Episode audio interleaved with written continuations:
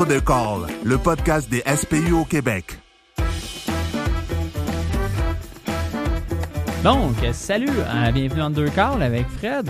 Aujourd'hui, euh, j'ai Éric Tremblay avec moi, professeur au CNDF en anatomie et en physiopathologie, aussi euh, clinicien et physiothérapeute et euh, son- sa page Facebook que je, vous invite- que je vous invite à aller voir, Mr. T Physio, ou aussi sur Instagram sous le même nom, pour avoir un résumé de ce qu'on va parler aujourd'hui. Yes. Euh, un petit, euh, un petit melting pot, trois études récentes, Trois euh, résumées, trois sujets intéressants qui nous touchent plus, ben, assez, je vous dirais pas mal. Surtout pour les partiels là, qui sont sur rappel tout le temps, là, le manque de sommeil, l'importance de bien dormir. Ensuite de ça, on va parler de... De boissons, en fait, sans sucre, puis les pathologies associées à ça. Malade. Puis- ça- Ben, qui touchent un peu tout le monde, finalement. Mais surtout, en fait, les pathos qui pourraient éventuellement faire que vous allez les prendre en charge. Puis, une autre étude concernant les, convulsions, mais concernant plus l'aspect euh, de rythmicité par rapport aux convulsions. Fait que si on commence en fait avec la première étude, l'étude qui, euh, qui concerne le sommeil, en fait, c'est une étude où ils ont regardé un peu ce serait quoi l'effet euh, de la durée sur sommeil sur les fonctions cognitives. Il faut savoir qu'aux États-Unis, il y a à peu près 29% de la population américaine qui dit souffrir chroniquement, dans le fond, de déprivation de sommeil. Puis, on n'a pas de misère, je pense, à croire ces chiffres-là. C'est quand même assez réaliste de penser que la plupart des gens ne dorment pas suffisamment. Puis, il y a quand même beaucoup de littérature qui démontre qu'il y a des effets néfastes associés à ça. Mais c'est toujours intéressant de, lire un article pour voir vraiment, eux, euh, quelles, euh, quelles conclusions sont arrivées. Euh, donc, ce qu'ils ont fait, en fait, dans cet article-là, c'est qu'ils sont, euh, allés chercher euh, une base de données qui s'appelle le Cambridge Brain Science. C'est en fait un site web que les gens peuvent aller. Puis, il y a des batteries de fonctions cognitives qui peuvent être faites sur ce site web-là. Fait que les gens vont là, ils font des tests cognitifs. Puis, euh, on peut analyser leurs résultats. Fait que c'est vraiment comme un, site web qui sert à ça, qui sert à prendre des données euh, au niveau cognitif, puis à faire des recherches, là, spécifiquement des recherches euh, validées là, par rapport à ça. Donc, dans le fond, les, les individus qui sont allés investiguer, il y avait 10 886 individus âgés en moyenne de 42 ans euh, qui ont fait ces, euh, dans le fond, ce- cette batterie de tests-là. Puis ce qui est intéressant, c'est qu'après ça, ils ont questionné les individus par rapport à leur, euh, leur quantité de sommeil en moyenne. Fait que c'est quoi leur habitude, on pourrait dire, de sommeil. Puis là où c'est intéressant, c'est leur durée de sommeil la nuit précédant le, la réalisation du test. Donc, parce que le, le test, il se faisait finalement une fois. Donc, comment la personne dort habituellement, puis comment la personne dort, ou comment la personne a dormi juste avant l'épisode comme tel de- d'évaluation. Puis ce qui est ressorti en fait au niveau euh, de cette étude-là, euh, c'est que quand on regarde, c'est peut-être pas surprenant, mais c'est le fun, euh, je trouve, d'avoir des données par rapport à ça, c'est que quand on regarde la durée idéale de sommeil, puis si on s'attend vraiment aux fonctions cognitives, ben, c'est le bon vieux 7 à 8 heures. C'est vraiment ça qui semble être la durée optimale pour ça. Puis, il y a quand même deux faits intéressants par rapport à ça. C'est que, premièrement, évidemment, si on dort moins que 7 heures, nos fonctions cognitives risquent de s'en trouver affectées. Puis, dès qu'on on descend justement du 7 heures, fait que c'est pas obligé d'être 4 heures. Là, parce que c'est 6 heures, 6 heures, c'est, ça donne des moins bons résultats que le, que le 7 heures. Fait que ça, c'est intéressant. Mais l'autre point qui est intéressant aussi, c'est qu'il y a également un effet néfaste si on dépasse le 8 heures. Fait que les gens qui euh, rapportent souvent des durées de sommeil en moyenne euh, 9, euh, euh, 10 heures, en général, ces gens-là sous-performent au niveau cognitif par rapport aux gens qui dorment 7 à 8 heures. Puis des fois, on se demande pourquoi, mais souvent, on associe ça probablement aux comorbidités que ces personnes-là vont avoir. Parce qu'un individu qui dort 7-8 heures, ben, ben, pas 7-8 heures, pardon, mais peut-être plus 8-9 heures, euh, on peut suspecter que, bon, il y a peut-être dans ces gens-là plus de personnes qui sont dans des phases de dépression, euh, qui pourraient justement affecter négativement leur fonction au niveau cognitive, euh, ou des gens qui ont des déconditionnements physiques au niveau de leur état de santé. Puis ça aussi, ça pourrait, ça fait- ça- ça pourrait apparaître justement sur ces fonctions-là. Fait clairement, je pense qu'on pourrait s'y attendre. Pas dormir suffisamment, c'est mauvais pour les fonctions cognitives, mais trop dormir, ça aussi, c'est mauvais euh, sur ces mêmes fonctions-là. Là, on parle d'heures de sommeil, c'est pour une clientèle adulte. Ouais, c'est ça. Ben, là, comme, comme on disait, l'âge moyen, c'était 42 ans. Ouais. Euh, là, je me souviens pas de l'écart type, sais, savoir euh, c'était quoi le range finalement de gens qui avaient là. J'imagine qu'il n'y avait pas d'enfants en développement qui grandissent. non, non, pro- non, probablement pas. Là. C'est, c'est- souvent dans des études comme ça, là, ça passe par les comités d'éthique, puis habituellement, il faut que tu sois un adulte justement pour être admissible là, par rapport à ça. Fait que je croirais que ça commence plus là, à, à l'âge adulte. Ce qui est intéressant par contre, c'est que quand ils regardaient justement, l'âge moyen de 42 ans couvrait quand même une certaine, strate de population, puis les gens un petit peu plus âgés, ils étaient quand même dans ces gens, dans cette clientèle-là qui a été investiguée. Puis ce qui a été démontré, c'est que de dévier de cet intervalle-là de 7 à 8 heures, ben, ça affectait négativement n'importe qui, peu importe l'âge. Fait qu'il n'y a pas d'effet, on pourrait dire, le protecteur d'être jeune. Fait que les jeunes personnes avaient quand même des fonctions cognitives qui étaient affectées négativement s'ils ne dormaient pas suffisamment, autant que, dans le fond, les personnes âgées. C'est sûr que si tu regardes en, mettons, en données absolues, les personnes qui sont plus âgées, souvent leurs fonctions cognitives sont peut-être un petit peu moins bonnes. Par contre, le message à retenir, c'est que si tu es plus âgé, puis tu dors pas assez, tes fonctions cognitives vont être affectées. Puis si tu es plus jeune, oui, tes fonctions cognitives sont peut-être meilleures, mais ils vont aussi être affectées négativement tu dors pas suffisamment. Fait que c'est pas parce que tu es jeune, finalement, que tu peux te permettre, ben, peut-être tu peux te permettre certains, certains passe-droits que tu peux te permettre quand tu es plus vieux, mais il y a une limite quand même par rapport à ça. Fait que ça, c'est quand même intéressant. Puis l'autre chose intéressante qu'il y avait par rapport à cette étude-là, c'est que les, champs euh, qui étaient touchés au niveau cognitif sont pas toujours les mêmes. Fait que souvent, ceux qui sont le plus affectés par la déprivation de sommeil, c'est ceux qui, euh, exigent des processus mentaux supérieurs. Donc, souvent des analyses de, mettons, des analyses complexes au niveau de questions de logique. tout ce qui est au niveau des capacités verbales, souvent ce qu'on appelle les fonctions mentales supérieures, ça, c'était davantage affecté. Donc, dans cette étude-là, il n'y avait pas beaucoup d'effets sur des fonctions cognitives très simples, comme par exemple la mémoire à court terme. Fait que euh, vous lisez une liste euh, de numéros, vous devez vous les rappeler euh, quelques minutes après. Ça, c'est quelque chose qui semblait qu'il avait été moins touché. Je dois dire par contre que quand on lit un petit peu sur le sujet, on se rend compte que dans d'autres études, par contre, ça semble être affecté aussi, ça, ça la mémoire à court terme. Mais en tout cas, si on suffit à ce papier-là, dans ce papier-là, c'était moins affecté. Fait que c'était plus, comme je dis, les fonctions les fonctions supérieures, les fonctions mentales supérieures, le raisonnement. Euh, évidemment, on, est dans un contexte de, podcast, on peut dire, pour les paramédics. Ben, je pense que j'ai besoin de vous expliquer que prendre en charge un patient avec un bon questionnaire clinique, c'est pas mal des fonctions mentales mm. supérieures, ça. Là, ça nécessite un raisonnement important, puis on peut définitivement penser qu'un sommeil insuffisant pourrait avoir des effets néfastes justement sur votre, votre capacité à interpréter le, résultat de votre questionnaire.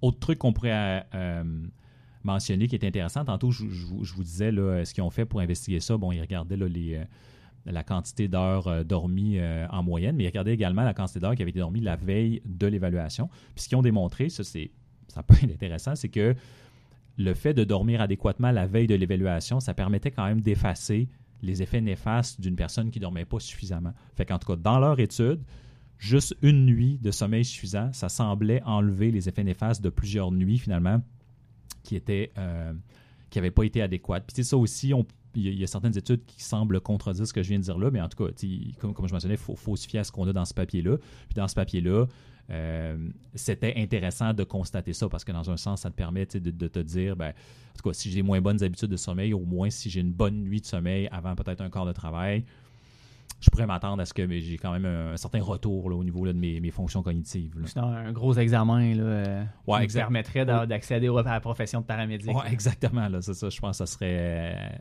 euh, un, bon dodo post-examen. Là, ça, c'est clair. une bonne préparation, ça, ça vaut quelque chose, là, mais une bonne, euh, un bon dodo la veille, c'est clair que c'est assez intéressant. puis, ce que je mentionnais par rapport au fait qu'on peut effacer justement la veille, ben, c'est intéressant de constater que, par contre, l'effet inverse y existait aussi, en ce sens que quelqu'un qui avait des bonnes habitudes de sommeil, qui dormait insuffisamment la veille de l'évaluation, il se trouvait avoir des effets néfastes sur ses fonctions cognitives. Puis également, ce qu'on disait par rapport à s'il dormait trop.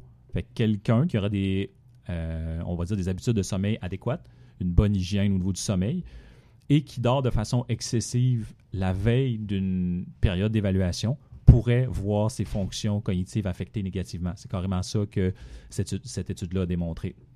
Fait que je trouvais ça intéressant. Puis, euh, ce que ça nous démontre, souvent on, se fait dire ça par nos parents quand on est jeune, qu'il faut développer des bonnes habitudes, de, toujours se coucher à la même heure, puis pour essayer d'avoir des bonnes habitudes de sommeil, mais c'est un peu baqué justement par, cette, euh, par ces travaux-là. C'est qu'on voit qu'on a avantage à avoir une bonne régularité au niveau de notre durée de sommeil, puis que si on a un changement ponctuel, ça peut nous affecter négativement.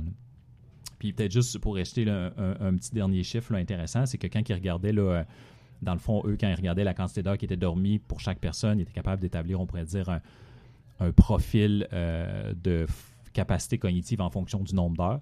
Puis il y avait évidemment accès à, l'âge du patient. Puis quand on regarde ceux qui dormaient 4 euh, heures par nuit, qui est évidemment insuffisant, mais le fait de dormir 4 heures par nuit, ça correspond à un vieillissement additionnel de 8 années quand on regarde au niveau des fonctions cognitives. Fait réalité, une personne, c'est ça qui dormirait vraiment moins de façon chronique, va performer au niveau cognitif comme une personne qui est 8 ans plus vieille qu'elle. Fait que je pense pas que c'est quelque chose qui est en vieillissant, on, veut peut-être développer de la sagesse, mais je pense pas du ralentissement cognitif. c'est, quand même à savoir là, que clairement, il y a plusieurs effets néfastes associés là, à, cette, privation-là de, sommeil. C'est intéressant. Juste pour euh, un nombre d'heures de sommeil, tout qu'est-ce que ça peut euh, déclencher ou nous priver en tant que performance. C'est clair, c'est clair. Puis c'est ça, moi je vous invite à, aller chercher sur ça. Il y a beaucoup, beaucoup d'affaires qui sont écrites. Euh, c'est quand même des études qui sont relativement faciles à faire en ce sens que c'est investigué avec des questionnaires. Ça ça prend pas beaucoup de matériel à quelque part pour faire ça. Puis les gens sont assez enclin à participer à des études comme ça. Donc, il y a beaucoup, beaucoup de choses qui sont publiées sur ça. Fait que c'est intéressant. Là, euh, mais je vous dis, souvent, la, conclusion, c'est un peu toujours la même. Là. Il faut aller vers 7, 8 heures. Ça semble vraiment être le. L'être humain semble conçu pour dormir 7 à 8 heures de façon régulière. Quand on regarde au niveau de, du fonctionnement de son, organisme, c'est ça qui est le plus optimal. Il y a aussi beaucoup d'informations sur la fondation du sommeil qu'on peut trouver là, qui vont dans le même sens. Là. 7 à 8 heures semble être le chiffre magique, comme on a toujours pensé finalement. C'est ça. Hum, hum, hum. Puis des fois, on, même, on recommande aux gens de, se tenir des, des genres de logbook, justement, peut-être d'essayer d'enregistrer le temps de sommeil qu'ils ont fait. Parce que, évidemment, le problème qu'on voit parfois avec des questionnaires, c'est que les gens ont tendance à surévaluer, à sous-évaluer les problèmes. Fait ça, je pense que ça peut être intéressant de, de, tenir un logbook, de vraiment écrire le nombre d'heures que réellement tu as dormi pour vraiment constater si réellement tu as, des bonnes habitudes.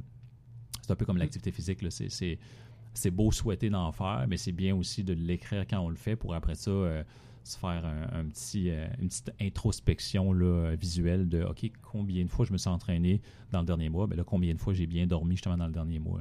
Intéressant, intéressant. Fait que ça, c'est une première étude. Deuxième étude que j'ai choisi de vous parler, en fait, c'est une étude euh, concernant en fait la consommation de boissons non sucrées et le risque de développer des maladies. Alors, je pense que c'est pas nécessaire de parler en détail de l'effet néfaste. Ben, ça serait intéressant, là, mais c'est clair que les boissons qui sont très sucrées, ça a des effets hyper néfastes sur la santé via l'obésité, euh, via le diabète, toutes sortes de, pathologies. Donc, euh, évidemment, euh, les, les, gens, les industries alimentaires, ils essaient de vendre des produits que les clients désirent acheter. Donc, il y a quand même une très bonne offre qui se fait au, niveau des boissons sans agents sucrants. Ça, on parle, là, mettons, d'un bon Coke Diète, Coke ouais, c'est ça, Coke Diète, puis souvent, glacé sans sucre. Oui, c'est ça. Ou des fois, on va, voir justement la mention là, sucré artificiellement ou sucré avec des choses comme du stevia, qui est comme des, des, édulcorants qu'on appelle. Donc, quelque chose qui va donner une saveur sucrée, mais qui n'est pas du glucose comme tel, qui n'est pas des glucides. Donc, qui ne change rien en termes, on pourrait dire, de glycémie. Fait c'est sûr que si on y va avec une logique assez simple, on devrait se dire, ben là, si tu prends une boisson sans sucre, évidemment, tu n'as pas de problème par rapport à ça. Mais en réalité, disons, la littérature dit une autre chose. Donc, l'étude que euh, j'ai regardée par rapport à ça, c'est qu'il regardait justement les habitudes, encore une fois, de consommation d'une certaine population. Dans ce cas-là, ce qu'ils ont fait, c'est qu'ils ont regardé une base de données qu'on appelle la Women's Health Initiative, qui est une base de données euh, où on a des données sur plusieurs femmes euh, sur plein, plein, plein de sujets. Ça peut être au niveau de leur habitude alimentaire, sur leur pathologie, évidemment leur âge, le, travail qu'ils vont faire plein, plein, plein de choses. Là. Donc, ça est intéressant, cette base de données-là, parce que dépendamment de ce qu'on choisit d'analyser, on peut faire certaines corrélations entre certaines choses. Puis c'est un peu ce qu'ils ont fait dans cette étude-là. Fait qu'en réalité, dans cette, euh, base de données-là, la, Women's Health Initiative, ils ont pris comme une, sous-section. Fait que les gens qui ont pris pour analyser cette euh, étude-là, ils ont pris 81 714 femmes qui étaient âgées de 50 à 79 ans. Fait que souvent, on dit quand on fait la recherche qu'il faut avoir un bon N, une bonne quantité de patients pour que ce soit valide. Là, c'est 80, impressionnant. 81 000, ça commence à être intéressant. Quand on pense que des études traumatologiques, il y a 39 patients dans le N. Non, c'est ça, c'est quand même intéressant. Mais en même temps, il faut être honnête aussi. les 80 000 patients, c'est des femmes âgées de 50 à 79 ans. Fait si on veut être honnête, on est un gars de 35 ans, on peut se questionner par rapport à est-ce que c'est applicable à moi, ces conclusions-là? Ben, c'est logique de se questionner parce que c'est pas ça qui a été investigué. Mais bon, euh, c'est quand même à savoir. Là. Puis, qu'est-ce qu'on a fait par rapport à ça? Ben, c'est comme je vous disais, ces gens-là, ont rempli en fait un questionnaire assez détaillé sur leur habitude de vie. Puis après ça, on a suivi ces personnes-là sur une période environ de 11 ans. Donc, on a regardé qu'est-ce qui, qu'est-ce, qui est arrivé à partir du moment où ils ont rempli le questionnaire puis qu'ils ont euh, euh, donné un, aperçu de leur habitude alimentaire. Puis là, dans ce cas-là, on regardait les habitudes alimentaires associées à la prise de boissons sucrées. Puis c'était un questionnaire où on demandait combien de boissons sucrées vous buvez par semaine. Puis on faisait différents groupes. Là. Euh, exemple, plus de deux boissons par jour, euh, une, boisson ou deux jours, ou euh, une boisson par semaine, ou aucune consommation. Puis ça, je trouve que c'est une force de cette étude-là, une force intéressante dans le sens que là, ils n'ont pas commencé à analyser un produit ou l'autre. Ils ont posé la question est-ce que vous Mm. bois Tu sais, tu me posais la question c'est quoi des boissons sans sucre? Ben, Ils ont posé la question à la personne est-ce que tu bois des, bo- des boissons sans sucre? Puis je crois que dans le questionnaire, il y avait quand même quelques exemples. Mais toutes les boissons potentiellement sont incluses dans ça. là. Fait que c'est pas. euh, ils n'ont pas analysé le Coke diète spécifiquement. Ils ont analysé l'ensemble des boissons. Fait que si on dit, ah non, mais moi, je prends pas telle boisson, je prends l'autre, est probablement inclus indirectement dans cette étude-là parce qu'on ne pouvait pas être spécifique au niveau de l'analyse. Mais d'un côté, je trouve que c'est correct justement que ce soit pas si. euh, que ce soit pas si spécifique. Donc, on a regardé les habitudes alimentaires associées à la consommation de boissons, puis on a regardé dans les 11 11 années qui ont suivi, qu'est-ce qui est arrivé avec ça. Fait que ce qu'on s'est attardé, c'est surtout trois choses. C'est qu'est-ce qu'il y avait en termes d'AVC chez cette clientèle-là, qu'est-ce qu'il y avait en termes de coronaropathie, puis qu'en était-il de la mortalité globale? Souvent, c'est, la mortalité globale, c'est souvent quelque chose qu'on va regarder dans ce, dans ce contexte-là. là. Euh, puis, évidemment, il faut savoir, bien évidemment, pendant 11 ans, si tu suis 81 000 personnes, il y en a plein qui vont faire des AVC, il y en a plein qui vont faire des infarctus. Mais est-ce que c'est associé à la prise de boisson? C'est ça que tu veux chercher à trouver. Dans le fond, ils l'ont, ils l'ont comparé à une population euh, de contrôle. Ben, c'est qu'en fait, non, c'est qu'ils ont comparé justement les populations qui en prenaient beaucoup versus les populations qui en prenaient moins pour essayer de voir s'il y avait un changement, si dans le fond tout le monde fait autant d'AVC, peu importe la quantité de boissons qu'ils allaient chercher. là. Donc, ce qu'ils ont, euh, ce ont, ce ont fait puis ce qu'ils ont découvert, c'est que ceux qui étaient classés comme étant ceux qui boivent fréquemment des boissons euh, sans sucre, puis, puis la définition de fréquemment dans ce cas-là, c'était plus de deux par jour. C'est quand même pas mal, mais ça reste que c'est ça. Fait que si on comparait ce groupe-là de deux par jour versus ceux qui pre- prenaient seulement un breuvage par semaine ou pas du tout, ben, il y avait un risque définitif réel plus important de faire un AVC ischémique, de faire un infarctus du myocarde, puis il y avait un risque augmenté également au niveau de la mortalité globale. Par contre, c'est intéressant, il n'y avait pas de risque augmenté pour spécifiquement les AVC hémorragiques. Fait que c'est surtout les AVC thromboemboliques qui étaient touchés, puis pas les AVC hémorragiques. Comme je dis, c'est intéressant parce que à quelque part, quand on regarde l'AVC hémorragique versus l'AVC thromboembolique, ben, c'est pas tout nécessairement la même physiopathologie. La personne qui fait un AVC hémorragique, ça peut être suite à une rupture d'anévrisme. La personne qui fait l'AVC thromboembolique, c'est peut-être plus suite à de l'athérosclérose, des choses comme ça. Fait que clairement, ce mécanisme-là semble plus affecté justement par les euh, par la, prise de boissons non sucrées, moins que celui associé là, à, l'AVC hémorragique. là. Sont-ils assez spécifiques pour dire si c'était un. Si les maladies thromboemboliques, c'était un. Un sanguin ou une plaque de thérome ou ça s'arrête Non, juste non, à... ils sont, sont pas allés dans ça parce Ok. que c'était une classification par rapport à, justement, Le- mettons, AVC thromboembolique, là, mais pas euh, sur euh, qu'est-ce que qu'est-ce qui est à l'origine comme tel de ce... Ça peut être intéressant de voir est-ce que le, le sans sucre augmente le, cholestérol sanguin ou il n'y a, a pas de corrélation Ouais, c'est ça. Ben, ça, il y, aurait, ben, il y aurait sûrement des choses intéressantes à faire. Puis, parce qu'en fait, quand on voit ça, on peut se questionner mais pourquoi ça fait ça?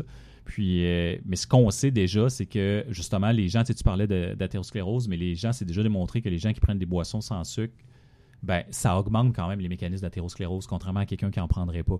Puis on comprend pas toujours la physiopathologie de ça, mais clairement, on les voit, ces effets-là. Fait que euh, des fois, c'est dur de, de- de- de- faire le lien de pourquoi ça amène une accumulation, mais c'est là.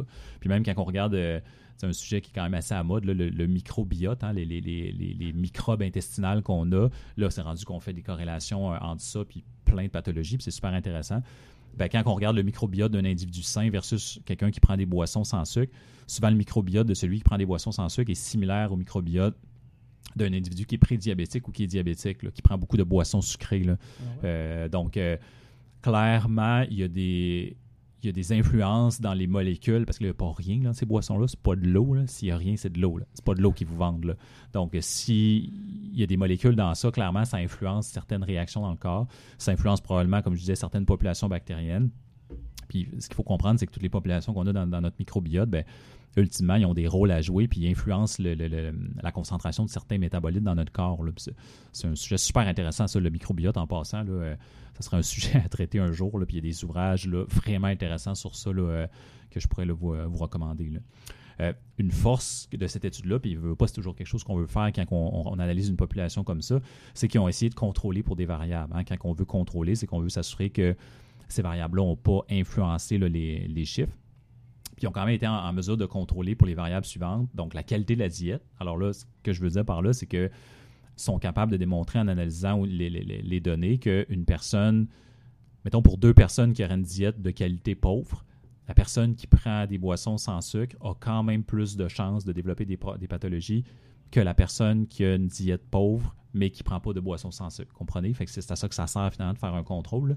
Euh, puis, donc, ils ont contrôlé pour ça. Ils ont contrôlé pour le niveau d'activité physique. Encore une fois, quelqu'un d'actif, quelqu'un de sédentaire. Fait que pour les deux personnes sédentaires, celui qui prend plus de boissons sans sucre, il y a plus de risques. Euh, donc, parce que sans ça, les gens vont dire Ouais, mais les gens qui prennent euh, des boissons sans sucre, euh, genre du coke c'est du monde qui en général s'entraîne moins, puis dans le fond, c'est pour ça qu'ils ont fait des AVC. Mais non, justement, ils ont contrôlé pour ces, ces facteurs-là. Contrôlé pour l'âge, contrôlé pour le niveau de scolarisation. Puis là, on pourrait se questionner, ouais, mais niveau de scolarisation, mais souvent, quand on regarde le niveau de scolarisation, ça, ça va influencer beaucoup par rapport aux habitudes de vie aussi, par rapport à l'alimentation. C'est quand même assez bien démontré que les, souvent les gens qui ont un plus haut niveau de scolarisation, l'alimentation en général est meilleure chez ces gens-là.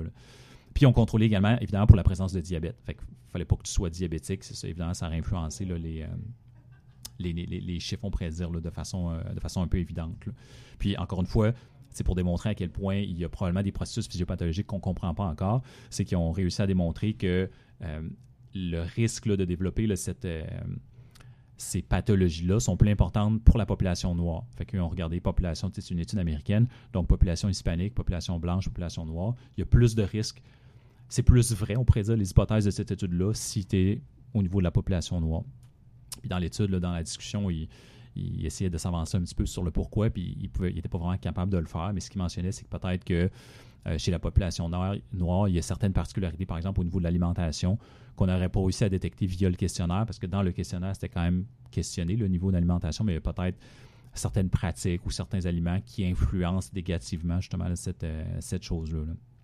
Donc, euh, travail intéressant, je trouve, étude intéressante là, qui qui nous dit finalement, là, euh, comment je pourrais dire, là, qui, nous incite encore à bien manger, puis surtout à bien boire. Puis euh, ça, on pourrait faire un, podcast sur ça, sur l'hydratation, mais cassez-vous pas la tête, l'être humain est composé en grande partie d'eau. Si vous avez soif, prenez-vous de l'eau. C'est ça. Prenez-vous de l'eau, prenez-vous évidemment des nutriments via les aliments, mais allez chercher des nutriments via des, des, liquides. Souvent, c'est pas idéal de par la vitesse à laquelle ils arrivent dans le corps. Justement, si on parle du glucose, c'est ça la grosse problématique. Là. C'est euh, assimilé rapidement. Ben c'est ça, tu sais. Puis les, les, boissons sucrées, c'est terrible en ce sens que ça augmente trop rapidement la glycémie, ça fait faire des spikes d'insuline, ça fait dropper la glycémie rapidement, ça donne fin à l'individu 20 minutes plus tard. Puis on recommence, puis on fait ça pendant des mois, pendant des années, puis paf, on se ramasse avec un diabète de type 2. Fait que prendre les mêmes glucides via un aliment, c'est plus long. Il y a des fibres qui sont dans ces aliments-là, puis souvent c'est préférable justement pour la, la, prévention des, des maladies cardiovasculaires. Donc, on ne veut pas être malade, on ne prend pas de boissons sucrées. Puis on, ne veut pas être malade, on prend idéalement pas des boissons sans sucre, on prend juste des boissons comme euh, cette bonne vieille H2O qui a été sur Terre bien avant nous. Là. Fait que ça, je pense c'est Dans l'étude, est-ce, qu'ils ont fait des. Euh, ils n'ont pas fait de différence? Ils disaient boissons sans sucre, on n'a pas de différence entre le stevia, l'aspartame ou un autre édulcorant. Fait qu'ils sont pas, ils savent que la classe des, des sans sucre, c'est mauvais. Ouais, je, je, me souviens, je crois pas, je crois pas qu'ils ont essayé de faire une analyse comme ça. Ça fait une bonne euh, force en fait. Ouais, c'est ça. Ben, ben, c'est un peu ce que je disais tantôt. Moi, je trouve que c'est une force de l'étude, parce qu'on pourrait critiquer en disant, ouais, mais on sait pas c'est quoi vraiment qui est néfaste. On sait que tout mais en même temps, ben, c'est ça. On a tout mis dans le même paquet. Fait que moi, je trouve que c'est une force de l'étude, mais on pourrait voir ça comme une faiblesse en effet, parce que là, on sait pas vraiment c'est quoi le produit qui est, qui est problématique, mais à quelque part, tous les produits pourraient être inclus dans ça. Ça pourrait être le sujet d'une autre étude. Ouais, puis je te dirais que souvent, ces choses-là, quand on fait des études comme ça, les chercheurs sont souvent un peu frileux à identifier un produit pour des raisons évidentes que. Hein? Ouais, puis il est aussi bien d'avoir un bon avocat, ce chercheur-là. Ah parce que c'est sûr que quand tu sors une étude qui démontre que Coke Diet, ça fait faire euh, plus d'infarctus chez les hommes de 50 à 55 ans, c'est sûr que Coke Diet n'est pas très content. Là. Mm. Fait que tu es aussi bien d'avoir des bonnes données si tu sors cette étude-là. Puis j'ai euh, j'ai d'autres études parfois que j'avais lues. Là, euh, euh, quand on regardait, là, euh, mettons, sur les suppléments alimentaires, j'avais lu des études intéressantes où ils parlaient des suppléments alimentaires, puis ils parlaient de la contamination de ces suppléments-là par des stéroïdes. Puis, mais ils identifient zéro produit là, dans, dans, dans, l'étude, c'est euh, supplément alimentaire. C'est comme ça que c'est décrit. Puis mm. eux, ils savent c'est quoi, mais évidemment, ils vont pas le, ben ils vont pas le publier parce qu'ils veulent se protéger là, de poursuites. Puis ça se comprend. Là, je veux dire, si la, la, recherche, là, je veux dire, ça marche avec des subventions, puis idéalement, tu veux que l'argent rentre pour que tu en fasses, pas que l'argent sorte pour mm. te défendre en cours. Donc, euh, je pense que les, faut que tu sois vraiment ferré en termes de données scientifiques si tu décides de t'attaquer à une industrie, ben, pas à une industrie justement, à une entreprise spécifique, euh, à un produit spécifique. Quand, Ouais. ton, quand ton ennemi, entre guillemets, c'est l'industrie alimentaire, ben ça, c'est pas grave. là. C'est c'est pas quelqu'un, c'est pas une compagnie, ça, l'industrie alimentaire. là. donc, euh, c'est plus, ça passe mieux, on pourrait dire. là. Ben oui. Je trouve le papier, le papier intéressant. Euh, une des, des- si on a parlé des forces, j'aimerais ça euh, trouver si on est capable euh, le pendant masculin pour voir Ouais, si non, les c'est ça, hormones ouais. féminines une incidence là-dedans versus les, les hommes. Euh, ça serait intéressant, mais je trouve qu'on peut quand même s'y fier. On sait d'abord de base que l'eau est meilleure, les boissons sans sucre, il y a un risque accru euh, au final de maladie quand même assez grave. Fait que c'est aussi bien euh, de faire attention, d'être conscientisé, puis par la, de donner le bon exemple aux autres collègues, enfants, amis. Ouais, puis si euh, vous dites, ouais, mais là, moi, je fais du sport, puis ça m'en prend des glucides, tout à fait, là, évidemment, ça prend des glucides. Si vous arrêtez de prendre des glucides, là, vous n'allez pas vivre longtemps, là, puis vous allez tomber en acidose, puis là, on va avoir d'autres problèmes associés à ça. Euh, donc, il faut prendre des glucides. Par contre, si on regarde les recommandations là, du, euh, de l'Association québécoise des médecins du sport, eux, ce qu'ils recommandent, c'est en bas de 60 minutes, de l'eau simple, c'est suffisant en termes d'activité physique. Euh, donc, si on a un cours d'éducation physique, on a 30 minutes de théorie, puis après ça, on va jouer au badminton 45 minutes, là, c'est pas nécessaire de prendre 8 Gatorade. C'est une, bonne vieille gourde d'eau, ça va faire le travail. Fait que, première heure, idéalement, de l'eau. Euh, en haut d'une heure, on commence à parler de l'intérêt, on pourrait dire, d'ajouter des glucides pour avoir une, performance évidemment qui se maintient. C'est un peu ça le but. Puis si on va en haut de deux heures, là, souvent, on va commencer à parler de peut-être des aliments solides pour avoir euh, un effet plus euh, intéressant sur la satiété aussi. Puis à toutes les fibres associées à ça. là. Donc, plus de, euh, de, de sucre complexe aussi. Hein, c'est ça, c'est ça. Fait que- ouais, c'est ça. Une, délivra- une- pas, pas une, tu sais, une libération finalement plus continue des glucides. là.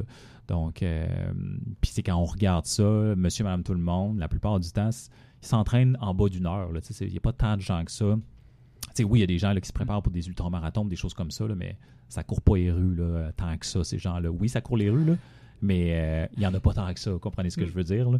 Donc, euh, il y a, euh, si on fait moins qu'une heure, prenons donc la boisson de moins qu'une heure qui est l'eau. Excellent, ça. Yes. Puis une dernière peut-être euh, petite étude là, que j'ai trouvée intéressante, c'est concernant en fait les convulsions. Euh, puis c'est en fait plus spécifiquement sur l'aspect de rythmicité dans les convulsions. Donc c'est connu que dans le corps humain, il y a des processus qui se font selon une certaine rythmicité. On n'a qu'à penser qu'au cycle menstruel, qui est le meilleur exemple, qui suit une certaine rythmicité associée justement à l'activité là, des, des hormones sexuelles chez la femme. Donc, c'est connu qu'il y a des cellules, il y a des organes dans votre corps qui ont une certaine horloge biologique, entre guillemets. Euh, puis là, ce que, euh, partant de ça, partant de cette connaissance-là, les chercheurs ils étaient intéressés de voir est-ce qu'on peut voir des changements au niveau de la rythmicité pour certains épisodes pathologiques? Là, ce qu'ils ont choisi de faire, en fait, c'est de euh, mesurer l'épisode pathologique qui est la convulsion chez la personne épileptique. Fait qu'en réalité, ce qu'ils ont fait dans cette situation-là, c'est qu'ils ont regardé deux bases de données. En fait, ils ont pris une base de données là, qui est ce qu'on appelle l'étude NeuroVista. Cette étude-là, en fait, NeuroVista, c'est intéressant, c'est des 12 patients qui ont été suivis de, de 6 mois à 3 ans. C'est des patients chez qui on a implanté des électrodes dans le cerveau de façon permanente pour mesurer justement les épisodes de convulsions qui allaient se produire. Fait que là, on pourrait dire, ouais, mais là, c'est juste 12 sujets. En effet, c'est pas tant que ça, mais là, il faut comprendre qu'est-ce qu'ils ont fait. Comme je dis, ils ont implanté des électrodes, puis ils ont conservé pendant 6 mois à 3 ans. Fait que c'est super intéressant ce que ça donne, là, comme euh, ça mesure l'activité électrique pendant 3 ans. ça commence à être euh, très, très intéressant en termes de suivi. Là. Puis c'est pas facile de. Quand on fait de la recherche, à quelque part, il faut trouver des cobayes, il faut trouver des gens qui sont prêts à le faire. Donc, il y a une intervention qui se fait pour euh, mettre ces électrodes-là. Il y, a, des données qui doivent être prises de façon d'une certaine fréquence. Fait que c'est pas si facile que ça quand même de trouver ces gens-là. Fait que qu'ils ont fait, c'est qu'ils ont corrélé des données de cette étude-là avec une autre étude là, qui est ce qu'on appelle le Seizure Tracker. Le Seizure Tracker, en fait, c'est euh, un, site web, on pourrait dire, qui, euh, sert à, noter finalement les convulsions, les épisodes convulsifs qui se sont produits. Fait que les gens qui, qui ont été enrôlés, on pourrait dire, pour cette étude-là, ce qu'ils devaient faire, c'est aller noter le nombre de fois qu'il y avait des convulsions dans la semaine ou dans la journée. Là, je me souviens plus exactement c'était quoi la fréquence qu'ils devaient faire cette, cette saisie-là. Mais ils devaient faire une saisie de quels sont leurs épisodes convulsifs. Puis là, pour cette, euh, ce seizure tracker-là, il fallait avoir vécu au moins 100 convulsions pour le suivi. Puis on réussit à avoir quand même 1000 patients. Fait que d'un côté, on avait juste 12 patients qui avaient le, le- gold standard, on pourrait dire, les électrodes directs dans le cerveau. Mais on avait quand même un 1000 patients qui rapportaient par eux-mêmes les épisodes convulsifs. Puis là, on pourrait quand même, encore une fois, c'est comme j'ai mentionné tout à l'heure, quand on demande à quelqu'un de rapporter des, certains événements. On peut suspecter que des fois, il y a peut-être un sous-rapport de ce qui s'est produit. Mais en général, quand on regarde le- quand, ils font des études comme ça, où ils regardent vraiment le nombre d'épisodes qui sont faits réellement, comme par exemple avec les électrodes, puis ils demandent aux gens de le rapporter, il y a quand même une pas si grosse différence entre ce que la personne rapporte et ce qui réellement est arrivé dans son, euh, dans son cerveau. Fait qu'il y a quand même une certaine validité par rapport à ça. Fait que ce qu'ils ont réussi à montrer avec ça, c'est que, justement, concernant l'étude Neurovista, qui est les 12 patients, c'est qu'en fait, dans ces 12 patients-là, la, la grande majorité, en fait, 11 patients sur 12 ont démontré une certaine rythmicité par rapport à la, survenue de leur épisode convulsif. là. Quand on parle d'une rythmicité, ça pouvait être dans une journée, dans une semaine ou à la limite dans un mois. Ce qui est le plus fréquent, ça se trouve être la rythmicité, dans le fond, euh, journalière. En ce sens que ça veut dire que euh, à certains moments de la journée, ils présentent plus de convulsions qu'à d'autres moments. Fait que c'est pas réparti de façon. Euh, t'as pas un 24e de convulsion à chaque heure, évidemment. là. Fait que c'est un peu ça le, le- le- le- but de cette étude-là, c'est de regarder ça. Puis évidemment, pourquoi faire ça? Bien, pour essayer souvent d'ajuster la médication. Hein, quand on prend une médication, puis qu'on se rend compte qu'après un certain nombre d'heures, la médication semble plus efficace parce qu'il n'y a plus de convulsions, ben, c'est peut-être juste parce que le patient ne fait plus de convulsions à cette heure-là de la journée, que ça ne fait pas partie de son patron cyclique normal, justement, de convulsions. Puis c'est ce qu'ils ont montré dans cette étude-là, c'est que la plupart des patients, ils ont un patron cyclique. Ils ont un patron cyclique qui, dans certains cas, va sur les semaines, donc ils ont plus souvent des convulsions dans une journée de la semaine. Mais le plus fréquent, comme je, je mentionnais, c'est celui journalier, donc avec des convulsions qui arrivent euh, plus spécifiquement à certains moments. Fait que quand ils ont regardé, les, les- comme je vous disais, le Neurovista, il y avait 11 patients sur 12 qui démontraient ça. Puis quand ils regardaient l'analyse NeuroTracker avec les, plus de 1000 patients, il y avait 86% de ces patients-là qui démontraient un certain aspect de rythmicité au niveau des convulsions. Fait on peut quand même assez à l'aise, être à l'aise en disant que la grande majorité des gens qui font de l'épilepsie, ils n'ont pas des convulsions au hasard. Ça ne se produit pas au hasard de temps en temps, ça se produit selon une certaine rythmicité, qui n'est pas toujours la même par contre. Il y en a que justement c'est sur des semaines, il y en a que c'est sur des journées. Mais rendu là, ça c'est moins important. Ce qui est important, c'est d'identifier pour chaque personne quelle est sa rythmicité pour peut-être justement ajuster là, la, la médication, comme je mentionnais. L'ajuster ou modifier l'heure de prise de médication. Oui, c'est ça, c'est ça. le- le- le- c'est euh, avoir un aspect là, de, de chronologie au niveau de, de- de- de la prise de médication, c'est ça qui est intéressant. Donc, euh, même si les patients différents n'ont pas la même rythmicité, ben, comme j'ai mentionné, ça c'est plus ou moins important. À partir du moment où la plupart, tu peux démontrer que la plupart ont une rythmicité, après il te reste seulement à identifier quelle est la rythmicité, euh, la rythmicité pour chacun des patients. Pour après ça, c'est ça, ajouter la médication en fonction de ça. Puis quand on regardait justement les, les- encore le neuro, là, les 1000 patients, euh, la rythmicité la plus importante, comme je mentionnais, c'était celle qui était journalière pour 80% de ces patients-là. Puis euh, le moment clé, c'était en fait le matin. Fait qu'entre 6 et 9 heures le matin, c'est ce- cette période-là chez qui les gens il y avait le plus de convulsions. Fait c'est cette période-là au lever. Puis on, avait la difficulté à pointer vraiment pourquoi dans la recherche, mais ça semble être cette période-là qui euh, est, la plus, susceptible. Puis il faut comprendre aussi que quand on dit euh, on veut essayer d'établir des, des hypothèses par rapport à ça, mais c'est pas facile non plus dans ce sens que ces patients-là, les 1000 patients qui ont investigué via les- des fréquences de convulsions, mais ils n'ont pas des tests sanguins sur ces patients-là. Il n'y avait pas ces 1000 patients-là devant eux quand les convulsions sont arrivées, puis ils n'ont pas fait des analyses sanguines à chaque jour pour voir c'était quoi les variations. Donc, c'est c'est difficile des fois d'émettre des hypothèses parce que ça reste des épisodes qui sont rapportés par le patient, mais on ne sait pas tout le temps qu'est-ce qui s'est produit euh, ou comment était son état, euh, je sais pas moi, son état global de santé dans les derniers jours. Est-ce qu'il a beaucoup manqué de sommeil les derniers jours? Était-tu dans un épisode de stress important? Il y a beaucoup de choses, des fois, qui sont dures, qu'on ne peut pas aller mesurer avec ces choses-là. là. Euh, quand on regarde justement, là, encore un peu au niveau de la rythmicité, euh, comme je mentionnais, la plus fréquente, c'est la rythmicité journalière, mais il y avait quand même, après, la, la rythmicité, disons, la plus importante, c'est celle qui était hebdomadaire. Fait qu'autrement dit, faire des convulsions plus fréquemment dans une journée dans la semaine plutôt qu'une autre. Puis ça, contrairement à d'autres études, par contre, qui n'étaient pas capables de pointer une journée plus qu'une autre. Parce qu'il y a déjà d'autres études pour d'autres pathologies, comme par exemple les gens qui font des AVC. Il y a des, papiers qui démontrent que les gens font plus d'AVC le lundi. Euh, qui n'est pas si surprenant que ça, hein, quand on y pense pourquoi. bon, ils reviennent du week-end, peut-être un peu plus fatigués, bang, gros stress au travail. Euh, puis là, on était limite d'avoir euh, une rupture d'anévrisme. Puis là, pouf, on a, notre anévrisme rupture euh, sous l'effet du gros stress du travail. Donc, c'est pas, euh, c'est pas si surprenant que ça pour certaines pathos. Mais comme je dis dans cette étude-là, en fait, ils n'ont pas réussi à démontrer un jour plus qu'un autre. Euh, donc, il faut bien comprendre, ils ont réussi à démontrer que les gens avaient peut-être plus de convulsions à certains moments de la semaine, mais c'était pas une constante de quelle est la journée de la semaine pour les individus. Euh, puis ça, je trouve ça intéressant aussi de, mentionner que, parce qu'ils ont, regardé ça, euh, par rapport à la rythmicité, qu'ils n'étaient pas capables de faire de corrélation entre ça puis les fameux et mythiques cycles lunaires. Hein, souvent, on dit là, par rapport à les, journées de pleine lune, comme quoi que c'est vraiment l'enfer par rapport à tout ce qu'il y a comme patient euh, pendant les journées de pleine lune. Ça, je vous dirais, la, littérature est très mitigée par rapport à ça. On entend souvent ça, euh, des, paramédics qui sont sur le terrain, mais quand on se met à fouiller les études spécifiques par rapport à ça, c'est pas d'évidence claire comme quoi que. Puis peu importe, je vous dirais le symptôme, pas juste les convulsions, même les épisodes à la limite de, de, serait-ce que je sais pas moi, de. de, psychotique. Ouais, psychotique, des euh. choses comme ça. Là. Euh, c'est pas si clair que ça, qu'il y a vraiment une corrélation. Une, en fait, une, une augmentation finalement de consultation dans, ces, euh, dans cette période-là. En tout cas, pour cette étude-là, ils n'ont pas réussi à montrer que quand c'était des jours de pleine lune, il y avait plus de convulsions. Il n'y a pas de lien là, par rapport à ça. Euh, ce qui est intéressant aussi, puis ce qui est pas euh, signe qu'il faut continuer de faire des études, puis que je vais continuer de lire des choses comme ça, puis de me présenter devant ce micro-là, c'est que la prévalence de la rythmicité était présente autant chez les hommes que chez les femmes. Puis ça, c'est intéressant parce que, comme je mentionnais, évidemment, de, savoir qu'il y a une certaine rythmicité chez les convulsions chez les femmes, c'est pas surprenant, surtout si c'est une rythmicité qui est plus mensuelle, parce qu'on sait qu'il y a des variations importantes au niveau hormonal chez la femme. Ben, chez l'homme, il n'y a pas ces variations hormonales-là. Il y a quand même une certaine rythmicité dans certains cas qui est mensuelle.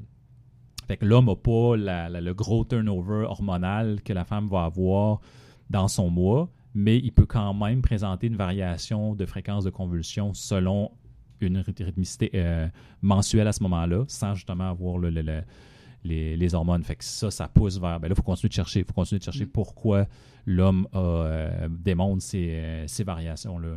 Donc, tout ça, je pense qu'à la, lumière de cette étude-là, c'est comme je mentionnais, c'est que c'est intéressant. Ça, ça ouvre la porte à une meilleure chronothérapie, vraiment s'adapter à.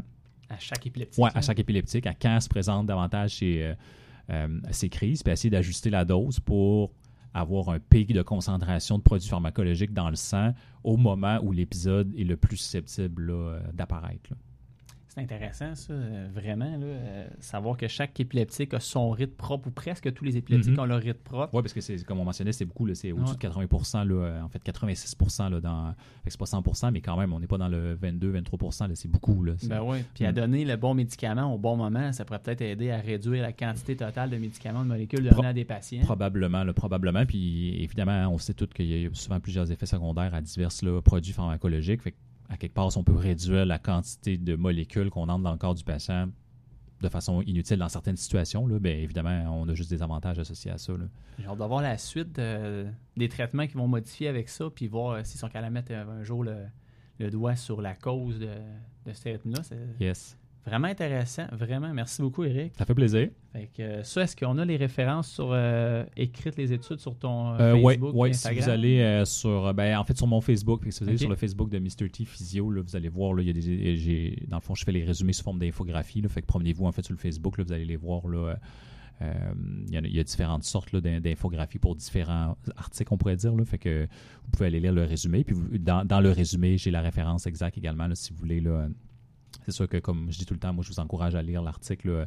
C'est un peu ça le but des infographies, c'est de, oui, de s'informer sur la littérature, mais après ça, d'aller vous faire votre tête vous-même, d'aller chercher l'article, euh, d'aller le lire, puis euh, surtout la porter attention souvent à la partie discussion. C'est la partie très intéressante dans veut, pas dans les articles où euh, justement on essaie de jouer un peu avec les hypothèses de pourquoi on a eu tel ou tel résultat dans une étude. Donc, découvrez les choses et faites-vous votre tête en allant chercher le papier original pour ceux qui ne euh, sont pas habitués à lire des études ou ça ne les intéresse pas trop, je vais prendre la balle au bon je vais vous, euh, vous inviter à aller regarder topmu, topmu.ca. Il y a une section gratuite sans abonnement là, sur justement comment on lit, on décrypte une étude. Euh, c'est quoi le langage de la recherche? On a parlé de N, mais c'est le nombre de patients total. Les intervalles de confiance sont écrits dans les billets, tout ce qui est important pour comprendre une étude, un papier. Ça se retrouve là sur, sur des sur de petites capsules dessinées de BM. Euh, super intéressant. Allez les voir. Vous allez euh, mieux comprendre les, études puis comment les lire. Oui, puis c'est moins. Euh, une fois qu'on a fait ça, qu'on a fait cette partie-là, de, on va dire, de, comprendre l'ABC, on va dire, de, la recherche, là, on va beaucoup plus justement apprécier à lire les, études, puis ça ne veut pas, ça va que améliorer notre pratique. C'est à partir du moment où on, se documente davantage euh, avec des. Puis il ne faut pas que vous perdiez de vue que quand on écrit un article comme ça, souvent, ça, c'est le travail de un ou plusieurs étudiants au doctorat qui travaillent pendant des années sur ça. Les- les papiers, ils sortent à chaque mois en quantité hallucinante, mais chacun de ces papiers-là, c'est vraiment beaucoup de travail. Là. C'est pas quelque chose fait sur un coin de table. C'est, des, des heures et des heures d'analyse de résultats, puis de re-analyse de, de résultats. là. De validation par la suite par un comité. Non, c'est ça. C'est, des, des comités, comme tu dis, qui, qui euh, examinent les, euh, les documents, euh, des fois qui redemandent une autre analyse. Fait que le papier final que vous lisez, là, c'est pas le, le premier format Word que le chercheur a envoyé là, au journal scientifique. là. Il y a eu souvent plusieurs modifications. Fait que c'est, du, du travail quand même assez intéressant. puis c'est du travail, dans la plupart des cas, très poussé qu'on, lit. là. Je pense qu'on pourrait refaire une autre capsule juste sur le comment lire une étude. Je vous dirais en finissant, là, ne vous fiez pas seulement aux abstracts, aux résumés d'études disponibles partout sur Internet. C'est un résumé rapide qui manque de, de force pour être capable de bien comprendre qu'est-ce que l'auteur a voulu exprimer. Fait que je vous invite à être plus vigilant là-dessus. Tout à fait. D'accord à 100%. Fait que merci Eric, merci Ça fait beaucoup. plaisir. À la prochaine, j'espère. Yes, à la prochaine, à la prochaine rencontre.